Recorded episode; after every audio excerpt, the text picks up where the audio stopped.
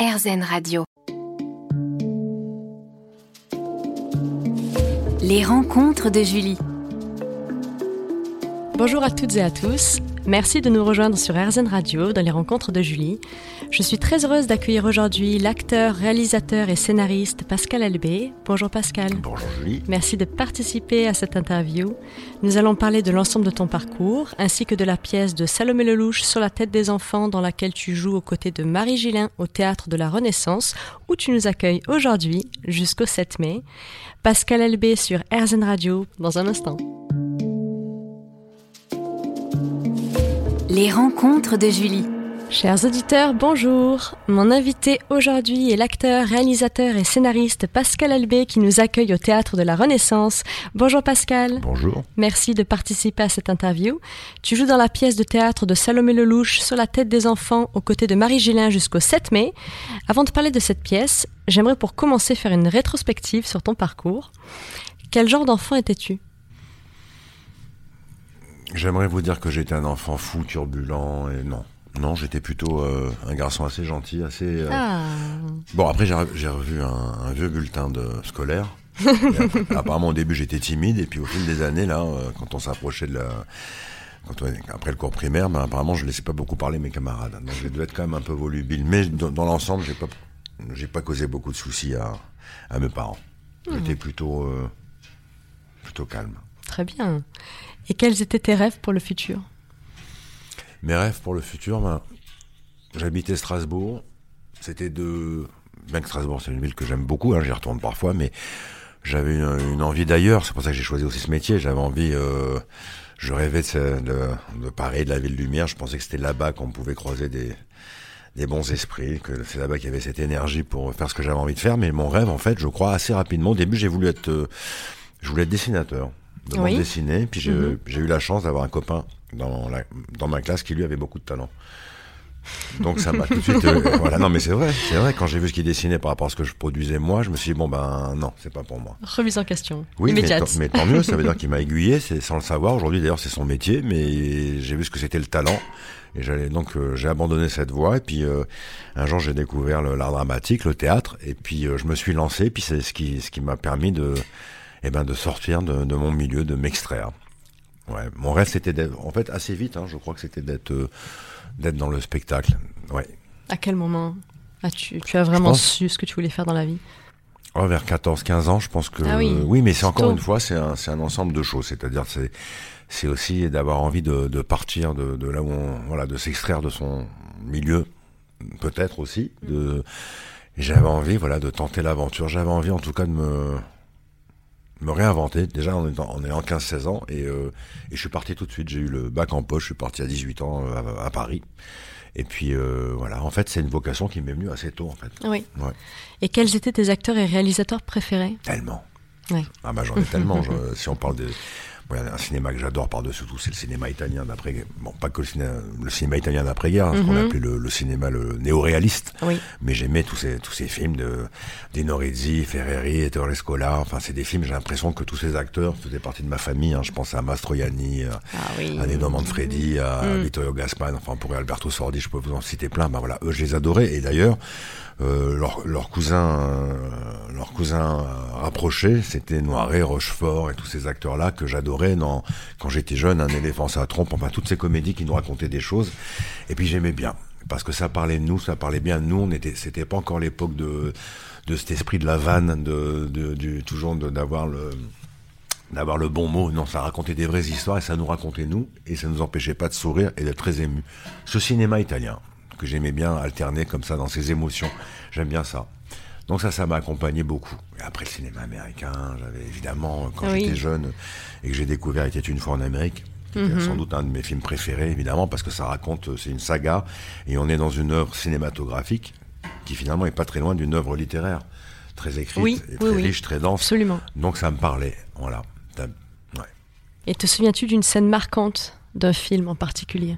Oh, plein, mais euh, puisqu'on parle de était une fois en Amérique, Oui. cette scène où euh, on lui a- ce- vous savez, un des petits frères de nos jeunes, euh, nos jeunes héros qui font cette petite bande de voyous ce jeune qui à qui, euh, qui a une voisine et il- cette voisine lui a dit voilà si tu veux me voir toute nue ou me caresser la poitrine il faut que tu m'amènes une charlotte à la crème et donc il l'attend parce qu'elle elle fait ses, on va dire elle reçoit dans les toilettes de l'immeuble et, euh, et lui il attend à la, à la porte des toilettes et il a 14 ans 15 ans il a encore un regard d'enfant évidemment ça le, il attend, il attend, et puis il regarde sa charlotte à la crème, et, et puis tout d'un coup il commence à prendre un peu de crème, et puis il referme le, il referme le paquet, et puis il ouvre de nouveau, parce qu'elle elle tarde encore à lui ouvrir la porte, et puis il commence à prendre un peu de crème. C'est le passage de l'enfance à l'adulte.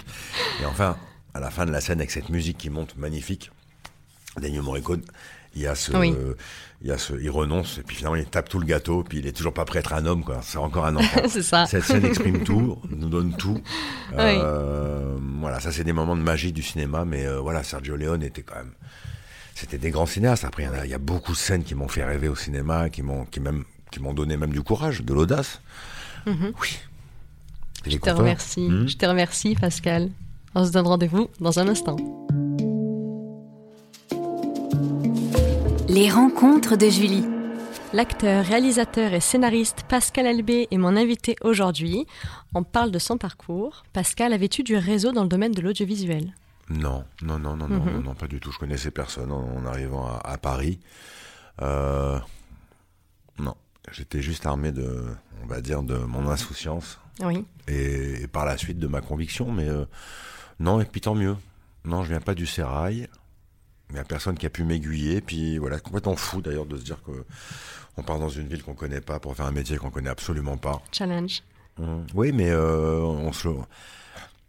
Est-ce qu'aujourd'hui j'aurais été. Enfin, je, je trouve ça complètement fou, comme euh, d'ailleurs, comme envie, comme parcours, de s'extraire de sa ville comme ça et pour essayer ça. Je sais pas si j'aurais pu, j'aurais pu le refaire aujourd'hui, Mhm. mais c'est bien. Je trouve ça. C'est peut-être à l'époque on était peut-être plus aventurier. Aujourd'hui on est dans une époque un peu plus euh, anxiogène, un peu plus, je trouve, difficile pour euh, pour euh, pour cette génération là. Oui. Mais j'allais vous dire qu'à l'époque, on faisait encore les choses souvent. Ah, puis j'aime pas dire tellement à l'époque, mais à l'époque, après tout, j'ai le droit de dire que je, pr- je préférais avant, même s'il y a plein de choses que je trouve formidables aujourd'hui. Je préférais parfois la musique d'avant, Oui. même si j'adore la musique, euh, la house, la techno, ce que vous voulez, parfois d'aujourd'hui, mais j'aime quand même beaucoup, quand je dois me mettre une playlist, ce, que- ce qui se passait à l'époque, à mon âge, quand j'étais plus jeune. Et je sais plus ce que je vous disais. Ça fait un peu rétro, mais, euh, mais c'est vrai, tout. quoi. On parlait de l'aventure, de, se lancer. oui, c'est vrai qu'on était, on était peut-être, je sais pas, c'était plus facile de- d'essayer des choses, d'aller vers l'inconnu. Aujourd'hui, on est quand même euh, avec ces réseaux, on est très vite jugé, on se juge tout seul. D'ailleurs, on se met des barrières très vite, on est tout de suite pour ou contre. On n'a pas le temps de la réflexion, on est dans l'instant, on est dans le, on est moins dans l'observation et dans l'attente. On est beaucoup plus dans la réaction. Je trouve que c'est plus difficile d'avancer. Oui. On a besoin de on est, on est trop vite, euh, encore une fois, observé, jugé. On a plus besoin de se justifier. À l'époque, on, a- on pouvait un peu être maladroit. On pouvait euh, faire des, on pouvait un peu errer, j'allais dire, avant de se trouver. Mhm. Aujourd'hui, j'ai l'impression que c'est plus compliqué. Euh, en même temps, euh, il y a sans doute des choses qui n'étaient pas possibles à l'époque et qui le sont aujourd'hui. Donc, euh, mais comme ça, si je fais la photo, si j'essaye de me dire, est-ce que j'étais plus heureux avant? Je sais pas. Moi, sans doute, ça me va très bien aujourd'hui. Mais l'époque ne, ne, ne, ne- ne m'enthousiasme pas. Voilà, elle me D'accord. consterne pas non plus, hein, mais c'est pas oui. non plus, je sais pas. D'accord. Et donc, tu n'avais pas de réseau dans le domaine de l'audiovisuel. Comment t'es-tu formé à la comédie, à l'acting, à la scénarisation et à la réalisation? Alors, je dis déjà, il y a un terme qu'il faut qu'on arrête d'employer quand on interviewe des gens comme moi, des grands garçons, c'est l'acting. Voilà. L'acting, c'est On un parlait de terme nouvelle absolument- génération. Non, oui, non, l'action, ça ne veut rien dire. Vous êtes, on est tous, tous les jours, dans son quotidien, et surtout à Paris, dans l'acting, on est tous Oui. des acteurs de notre vie, Mm. parce qu'il faut prendre En chaque effet. jour, euh, il faut franchir des obstacles, on, on agit, on est. Mais l'acting, non, il faut, bannir ce, ce terme. On, on démarre en faisant de, en étudiant, parce que c'est un métier. Mhm. une- il faut le faire avec conviction, il faut le faire aussi. Euh, faut, faut accepter que bah, c'est comme quand on veut faire de la musique, faut, faut, faut même chez Baker qui est dans le free, il a appris son solfège, il faut apprendre l'art dramatique. Et, quand je dis souvent, quand on me demande des conseils, ou quand que je n'aime pas donner, mais quand je fais des masterclass, parfois, peut-être la seule chose que je peux partager, c'est de dire déjà, nourrissez-vous, et c'est la littérature qui va vous nourrir, beaucoup plus que l'image, déjà. Lisez, lisez. Moi, je ne lisais pas, j'ai Oui. rattrapé mes, mes lacunes. Voilà, j'ai lu. C'est comme ça, mais euh, il faut se nourrir. C'est un métier de réflexion. C'est pas un métier pour être juste dans un reflet, dans une image. On est, c'est un Mhm. métier de réflexion. On veut durer. c'est un métier qui nous amène à réfléchir beaucoup. En tout cas, le cinéma et le théâtre. C'est euh, c'est important de se dire Oui. que pour se nourrir, c'est c'est pas en passant des castings et en étant tout de suite dans le dans l'image, dans le c'est d'essayer de d'épouser un métier, un métier de réflexion, c'est un métier. Quand on veut être maçon, quand on veut être docteur, on étudie. Ben, le théâtre, le cinéma, c'est pareil. D'accord. On est d'accord avec l'acting? On est d'accord avec l'acting. Un j'ai une jeune, euh, une jeune fille qu'on m'a recommandé chaudement, j'avais pas vraiment le choix de, ne pas rencontrer, qui était mannequin, qui est toujours mannequin sans doute, et elle m'a dit voilà j'aimerais me lancer dans l'acting parce que je, pense que le mannequinat ne durera qu'un temps. Je, je l'ai regardé. je n'ose même pas imaginer ce que tu as répondu. Je dis je sais pas quoi vous répondre là de dire je suis dans l'acting, je sais pas ce que ça veut dire l'acting, euh, l'acting, le casting, euh, le, le bullshitting.